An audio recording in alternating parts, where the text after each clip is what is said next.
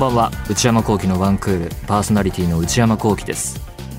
12月最後の放送になります。年末年始皆さんどうお過ごしになるんでしょうか？えー、あっという間ですね2021年。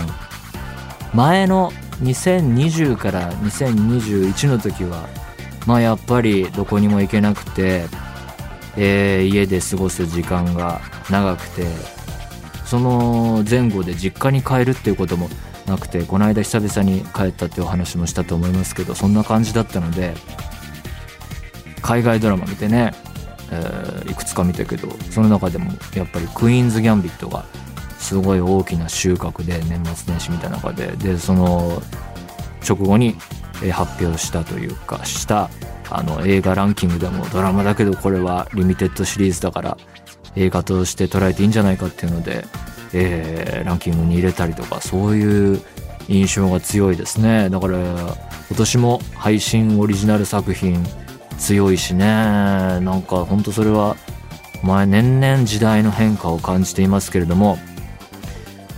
年末年始あの僕が仕事している業界も休みに入るのでさすがにもちろん働く人もいるんでしょうけどね。こうライブとか。そうなんかテレビ番組とかいろいろメディアに出る仕事だったり年末年始のコンテンツをやる人は働く人もいるんでしょうけど基本的に収録系は止まるので、えー、で夏にね業界が止まることはないから夏休みっていうのはないので僕としては仕事をねまとまって完全に休みにしたいなと思っていてあのー、去年去年じゃないや。もう分かんないね。もう分かんなくなってるね。2021年の4月からあのノートで内山聖輝の踊り場っていう毎週更新するこう文章を載せていく、え、ことをやっていてそれも年末年始はさすがに休みにしたいなと思ってでも何か、え、コンテンツは更新したいなと思っていやノートはねこの2021年の下半期結構スケジュールのやりくりが大変で結構追われた部分があったので2022年1年間は、えー、2021年4月から1年間はやりたいなと思ってるんですけど本当にこう本業の声の仕事の方に影響出そうになってきたらちょっとこうフェードアウトしていくのかなと頭の片隅にあるんですがとりあえず年末年始そちらを休もうと思ってでそこで休む期間に何かコンテンツ載せられないかなっていうんで考えまして先日この番組のプロデューサーの内田さんと対談。対談っていうと大げさですけどただ2人が喋ったことを対談とかっこつけてみたんですがをやって長いこと話してそれをこうテープ起こししてもらって何週間にわたって載せようという企画を思いつきまして年末年始はそれでいこうと思ってるんですがまあでも90分間話し続けて、うん、休みなくノンストップで話してまだまだいけそうだなっていうところでしたけどもお時間が来ていやいろいろたくさん喋りましたね。もう初めて会った時はどうだったかとかこの内山聖輝のワンクールできるまでの経緯とかあと内田プロデューサーの文化放送社員として入社してあれやってこれやってとかこういう番組やっててみたいな話聞いたりあとはラジオの未来みたいなこれからどうなっていくのっていうところをまあ仕事としてもそうだし僕はラジオリスナーの側面もありますからそういうこう趣味としてラジオを聴いているものとしてえー、文化放送で働いていてエクステンドもやっている内田さんにこう問いかけるみたいなそういう結構濃い対談をこの間やりましてそれをこう年末年始はノートの方に、えー、載せていこうかなと思っているんですがまあねそれで直す作業が順調に進めば休みに入れるのでいろいろ見たいものはあるんですよ。そのどこも行けないにしたって。なんかビートルズの「ゲットバック」なんか長いドキュメンタリー面白いらしいじゃないですか。ピーター・ジャクソンは偉いですね。あの前の戦争ドキュメンタリーの「彼らは生きていた」とか今回はビートルズとかこういろいろこう難しい、えー、ジャンルのものをこうやって作品に仕上げていくところがねそういうのに今変わった仕事に彼は今取り組んでいますよね。はもう随分前に、えー、配信された作品になっちゃうけど「マンダロリアン」とかね、えー、ボバフェットのなんかもあるんでしょ？スター・ウォーズを諦めた気分だって言いましたけどなんか面白そうだって聞くとやっぱ見たくなっちゃうのが人情でね。ディズニーのサブスクも進化したという話を聞きますからそろそろ見たいなと思っているのでそういうの見れたらいいなと思います。それでは内山昂輝のワンクールスタートです。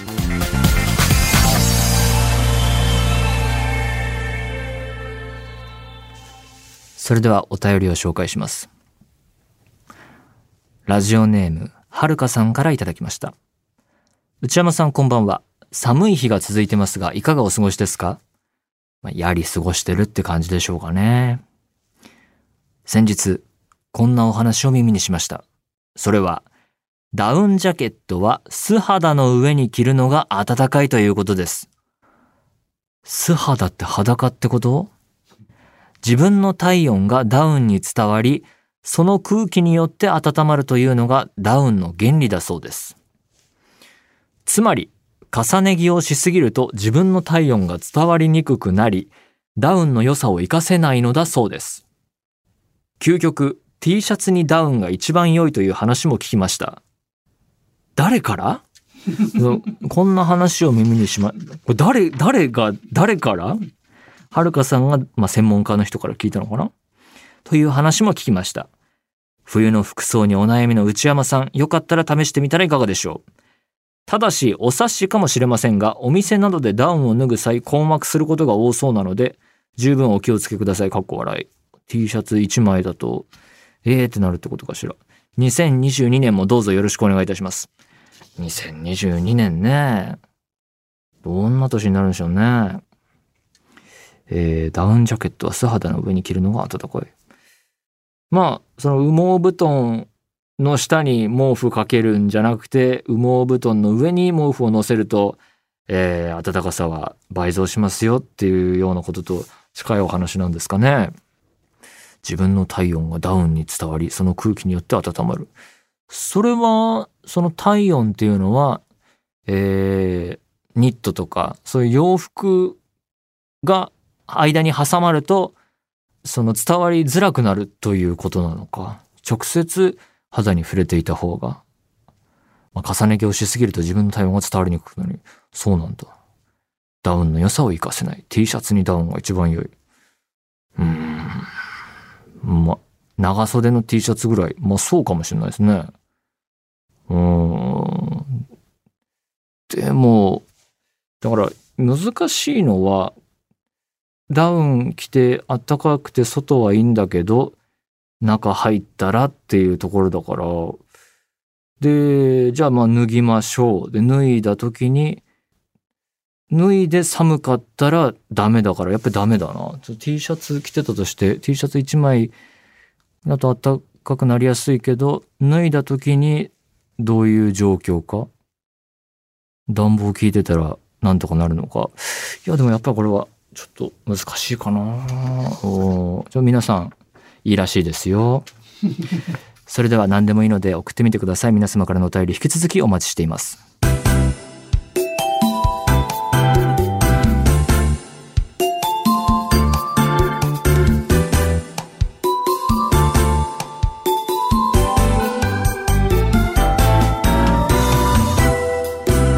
内山幸喜のワンクール。内山幸喜のワンクール。続いてはこちらのコーナー。人生。このコーナーでは皆様がどんな人生を送っているのかを教えてもらうべく、一日のタイムスケジュールを送っていただいています。ラジオネーム、倒幕太郎さんからいただきました。千葉県19歳の方。内山さん、スタッフの皆さん、こんばんは。僕は獣医師志望の浪人生です。獣医志望の浪人生。高校時代から獣医師という夢はあったものの、部活のバスケと遊びのことしか考えていなかった結果、高2の冬から引くほど勉強しましたが、二次試験で12点及ばずに浪人することになりました12点か12点って問題数で言うとのくらいなんだろう。まあ問題によるか。ツケが回ってきただけとはいえショックが大きく当初はまともに勉強できずにいましたが試行錯誤の末毎日勉強が継続できる今のサイクルに安定しました。6時起床。早い。目覚めた瞬間に「おはようございます」と大声を出して飛び起きる。これを始めてから二度寝をしなくなりました。ええー、これ近くで寝てる人とかいないのかねうん。6時10分。筋トレ。すごい。おはようございますって言って、10分後に筋トレする。すごい光景ですけどね、そこだけ切り取ると。6時30分。朝食と身支度。うんうん。7時、勉強。主に前日の復習をする。わあ、これなんか理にかなってる感あるわ。記憶の定着を図っているんですね。10時15分、勉強。8、9、10、8、9、10、3時間復習するのかな？他のこともやるのかしら？愛する数学で空腹をしのぐ。数学好きなんだ。へえ。全然できなかったな、数学。なんか最近、あの、まあ、これ、大人のたわごとなんですけど、数学どっからやり直せば自分でもわかるようになるのかなって思ったりしないこともないですね。どこで挫折したんだっけ？中学何年かなとか、そういうことをふと思いました。12時昼食。12時20分、保護猫施設へ。うん。近所の動物病院が保護猫活動をしているので、ボランティアとして餌やりや掃除をしに行く。奴らの可愛さと言ったら悪魔的で、帰って勉強しないといけないのに全く返してくれないため、強い意志を持ってアラームをセットしてから戯れます。元野良、野良の性病ですかね。成人の性に猫、えー、は特に警戒心が強いので、引っかかれながらも少しでも人に慣れてもらえるように頑張っています。13時15分、帰宅後勉強。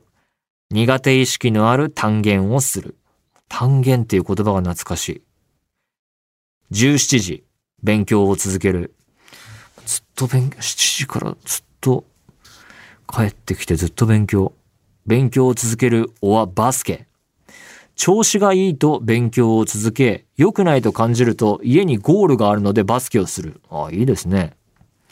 近所に部活の後輩が2人いるので予定が合えばワンオンワンをしたりもします。先日1人が彼女を連れてくるという舐めた真似をしたので彼女の前でボコボコにしてやりました。別にいいじゃないね彼女を連れてきたって。ワンオンワンでこうボコボコにしてやって、いいじゃんね彼女。舐めた真似って。まあまあまあ浪人中だといろいろね、えー、遊んでる場合じゃないって思っちゃうんだろうね。うん、18時。入浴。湯船では勉強。えー、湯船でも、体を洗うときはラジオや音楽を聴く。水曜日はワンクールです。この番組を。19時、夕食。19時20分勉強。夕食後。夕食早い。20分で済ますのか。いやー、大変。確かにね、昼食も振り返ってみれば20分だわ。朝食も20分くらい？あら勉強。その時思い立ったことをする。21時、就寝までの身支度。21時まで勉強だと。就寝までの身支度。21時30分、勉強。ここでまた勉強。今日の復習をする。23時、床につく。寝落ちするまで英単語や古文単語を眺める。古文もあったな古文も全然できなかったなもう忘れましたね。ありよりはべり、今そかり？らへん？それだけ残ってます それだけ。あの、助動詞の活用とか、未然、未然連用連帯、ああ、なんとか、なんとか。ね、ありましたね。全然できなかった古文、漢文。やばいやばい。諦めて医者になったという人がいるほど難しいとされる獣医師に。えー、それ初耳、そうなんだ。自分が本当になれるのかと不安になることもありますが、飼われている、いないに関わらず、少しでも多くの動物を助けたい一心で日々頑張っています。日本は世界的に見てもかなりの数の犬猫を殺処分している現状があります。ニュースで見ますね。そしてその現状から脱するべく無償で保護活動をしている獣医師や一般の方がいます。僕も早くその一員になりたいです。犬や猫を飼おうとお考えの方がいらっしゃいましたら、ぜひお近くで開かれる譲渡会に足を運んでいただきたいです。譲る渡す譲渡会。皆さんを待っている子たちが全国にたくさんいることをどうか知ってください。最後までお読みくださいましてありがとうございました。これからも楽しく聞かせていただきます。ということで、獣医師、獣医を目指している浪人生の方19歳。浪人は大変だろうな僕は本当にね、指定校推薦の現役でしたから、誰よりも早く決まっちゃってたので、本当にもうその苦労が想像つかないぐらいですけどね。友達で浪人してる、してた子は何人かいますけど、もうみんな結構大変そうだったなあ6時からね、起きて、筋トレ、朝食、勉強。まあ基本ずっと勉強でしたね。で、保護猫施設へ行くこともやってるのか。本当に好きなんだね。こう猫をケアしたりだとか、猫の分野の問題に対する意識だとか。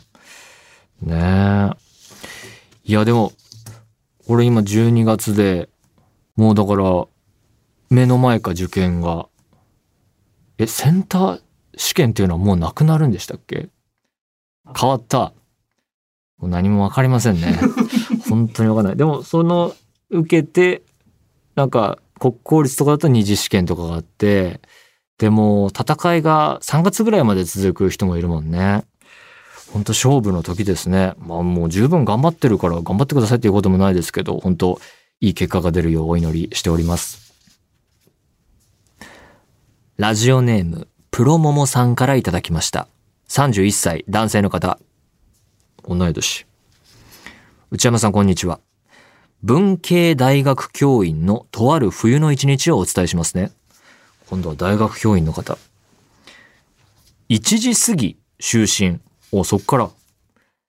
7時10分起床、かっこ辛い。シャワーで覚醒する。さっきの方はもうおはようございますっていう大声で言うことで覚醒でしたけど、プロモモさんはシャワー。7時50分、駅へ歩く。道中、ウィダーをすする。10秒チャージ。朝ごはんはここで済ませると。8時20分、大学到着。研究室でメールチェック。授業準備。8時50分から12時、講義、かっこ2コマ連続。大変だこりゃ。1コマ目はハイブリッド授業で、教室とズーム双方に向けて話すのですが、朝一のためか教室に来るのは数名、辛い、笑い。急いで移動して2コマ目は対面。楽しく喋る僕の目の前で学生が寝ている辛い笑い笑い。耳が痛いわ。え、でもこのハイブリッド授業は、えー、来ても、ズームでも、どっちでもいいっていうことなのかしらね。はあ。で、対面だと寝ている。確かに大学時代寝たことはありますね。すいません。誰に対してなのかわかんないですけど。そうよね。寝られたらあんまりいい気持ちはしないですよね。12時、講義終了、くたびれる。そりゃそうだ。ずっと喋り続けたら絶対疲れますよね。12時10分、お昼に。学食は密なので、コンビニで済ませるか、キャンパス外のお店に行くことが多いですね。13時15分、研究室で論文を読んだり、書いたり、調べたり。ああ、大学教員っぽい。14時、ノックの音。保険の営業なので息を潜めてやり過ごす。そんなのあんの？保険って普通の、えー、保険の病気の保険とか生命保険とかそういうことなのかしらね。15時から16時、オフィスアワー、かっこ、学生がアポなしで緊急室、ズームに来ても良い時間。へえ。そんなのあったっけ？と言っても、基本誰も来ないので、無人のズームを横目に研究。まあ、そう、まあね、大学生行かなそうだよね。でも、その時間は、その、いなきゃいけないとか、チェックしてなきゃいけないっていう決まりなのか、オフィスアワーだから。これ大変だわ。その後、18時過ぎまで仕事。うんうん。19時、スーパーに寄って帰宅。NHK を見ながら夕食を作り、超 A&G を聞きながら食べる。へえ。20時15分。書類などの残務処理。俺、これ逆だけどね、俺からすると。夕食とか作業系をラジオでご飯食べるときに映像かな、俺からすると。まあ、どっちでもいいか。20時15分、書類などの残務処理。まだ仕事が続いている。ああ、ありますね。うん。23時から24時30分。あ結構、まあ、ここずっとやってるのかわかんないけど、結構経ってますね、時間。えー、24時30分までお風呂。アニメ見たり、ネットしたり、冬は長風呂になりがちですね。上がったら歯を磨いて25時頃に就寝。あ、これで最初に戻ってきた。で、7時10分起床。授業がない日は、起床が小1時間後ろにずれて、お家で研究や教材作り、会議などをやっています。上下関係なく自由にやれる仕事なのが良いところですかね。入試業務のある年明けからが繁忙期になります。受験生リスナーさん応援してます。可愛い顔文字ついてる。受験生の方もいらっしゃるでしょう。いやー、これお互い大変な受験生はもう勉強頑張るぞってやるし、受ける、その気持ちを受け取る側も入試業務っていうのがあるのか。これは大変で。こういう教員の人が入試作ってたりするんですかね。テスト作るのを作るので大変そうですよね。なんか問題、毎年毎年、なんていうか、こう、これ、こうとしか読めない文章だったり、絶対に。で、いろいろ頑張っても訂正があったり、ああ、受験生にごめんなさいってする問題出てきたりしますもんね、毎年。ということで、文系大学教員。忙しいですね。朝から、えー、大学行って、授業の準備があり、メールチェックがあり、ハイブリッド授業っていう新しい難しさも現れてるもんなこの、受け手が2段階いるって結構難しいと思います。その場にいる人もいれば、ズームで見てる人にもわかるようにするっていうのは、やっぱどっちかに偏りがちだから、どっちか、どっちもってやると何かこう多分失われるものが出てきて、これは難しいと思うな。で、なおかつ二コマ目対面なのに寝てる学生、まあ寝るよな。その気持ちもわかるけど、確かにそれは辛い。えー、で、オフィスアワー誰も来ないっていうのも強烈でしたね。ここは、でも、訪問していい時間だから、準備は、待機はしていなきゃいけないというね。これも大変だわ。で、帰ってきてご飯作って、でもご飯食べても残務処理が残ってると。みんな働きすぎじゃない？本当に、なんか最近、まあ、同業者もそうですけど、その、裏方の、ちゃんと会社勤めてる人とかに、その休み取れてますかとか、いろんな人に、人生、こんなタイムスケジュールは聞かないけど、最近休みとかどうですかって聞くと、みんななんか忙しそうでね。どうなってるんだ世の中は。それを問うていくコーナー、人生。そういう気持ちでやってますよ。みんなを幸せにするにはどうすればいいのか。な、みんなでみんなそんな働くのか。この、このシステムはどうなっているのか。とね、日々考えていますよ。ということで、来年もね、引き続き、みんなを幸せにするべく、えーいろんな人のタイムスケジュールを知りたいと思います。メールお待ちしています。今年1年ありがとうございました。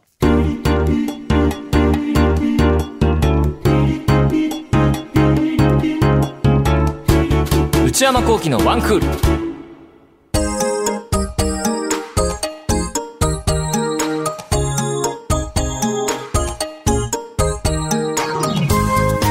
内山幸喜のワンクールそろそろお別れのお時間です。今年最後のワンクールでしたが皆さんいかがでしたでしょうか？次回の放送は1月2日。普通にあるそうです。1週くらい休んだってね。聞きますか？1月2日に。年末年始さ新しいコンテンツなくてもいけんじゃないの？こんだけねオープニングでも話したけど配信のサブスクとかさあるんだからさいくらでも古いのでも新しいのでも見るもの聞くものいいんじゃないの？なんか再放送とかでさダメだそうです。年内に仕込むことになるでしょう。皆さんからのメール引き続きお待ちしています。現在募集中のコーナーは皆さんおすすめのローカルテレビ番組を募集するローカルどうでしょう。皆さんがどんな毎日を過ごしているのか一日のスケジュールを教えていただく人生。パリピな皆さんの日常を教えていただく私はパリピ。私内山幸喜に10分喋ってほしいトークテーマを提案していただく内山さんこれで10分お願いします。買い物不詳な私内山幸喜の財布をこじ開けられるような買いな商品をお勧めしていただく内山さんこれ買いです。今抱えている悩みをなるべく詳しく教えていただくお悩みプロファイル。他にも最新の流行を少しだけ覗いてみるトレンドハッシュタグ。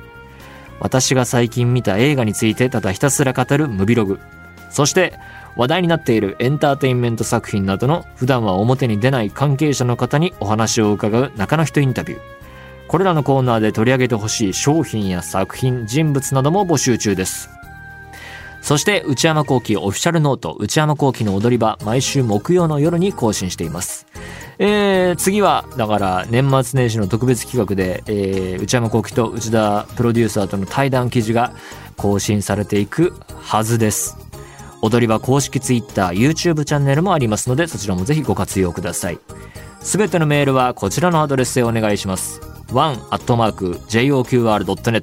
one.joqr.net 番組公式ツイッターアカウントは、アットマーク、one アンダーバー joqr です。こちらもぜひチェックしてみてください。この番組は、ポッドキャストと YouTube でも配信中です。ポッドキャストは、ポッドキャスト QR、Spotify、Amazon Music などで、YouTube は文化放送エクステンドの公式チャンネルで配信しています。更新は火曜日の夕方の予定です。それではまた来週、良いお年を。